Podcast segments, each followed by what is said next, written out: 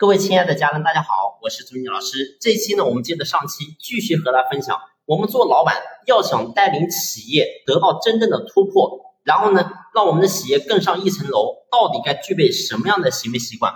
那么呢，其实行为习惯真的可以改变一个人的行为，行为改变了，自然结果就能改变。那么我们做老板，首先第一个，不要讲我们企业做怎么样，不要讲我们的员工怎么样，首先我们问问我们自己。你自身的身体素质怎么样？也就是说，我们做老板，你有没有运动的习惯？其实你会发现很多的老板，然后呢，年纪轻轻，确实也赚到点钱，但是呢，你会发现身体却差的不行。表面看起来，人家一问你多少岁，说是三十来岁，但是呢，身体一看却是四五十岁的状况。那请问，如果说你的连自己的身体都照顾不好，你怎么可能有能力去驾驭住这个企业呢？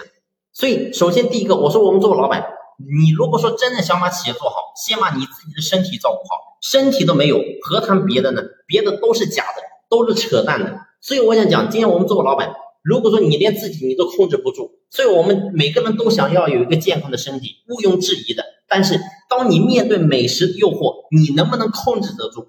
当你每天早上想起来运动的时候，但是又想睡懒觉，你能不能控制得住？所以这就是管住，这是一个人的自律。如果说一个人连自己都管不住，怎么可能管理好企业呢？所以你会发现，表面看起来说是一个运动的问题，表面看起来是一个身体健康的问题，但是事实上反馈的是，我们作为一个老板，你能不能自律，能不能管住自己的事情？所以如果说连自己管不住，我们谈别的其实都不用谈的。所以一定要在这个地方，我们做老板，你要深深觉醒。身体是革命的本钱，一定要有先有身体，再谈别的。没有身体，其他的都是浮云。所以我希望我们所有的老板在这个点要先觉醒，一定要让我们形成一个运动的习惯，让我们有一个良好的体魄。而你会发现，一个良好的体魄，一个非常正气的一个状态，绝对能够摄受人心，绝对能够让你的团队看到你眼里的发光。所以这就是状态带来的力量。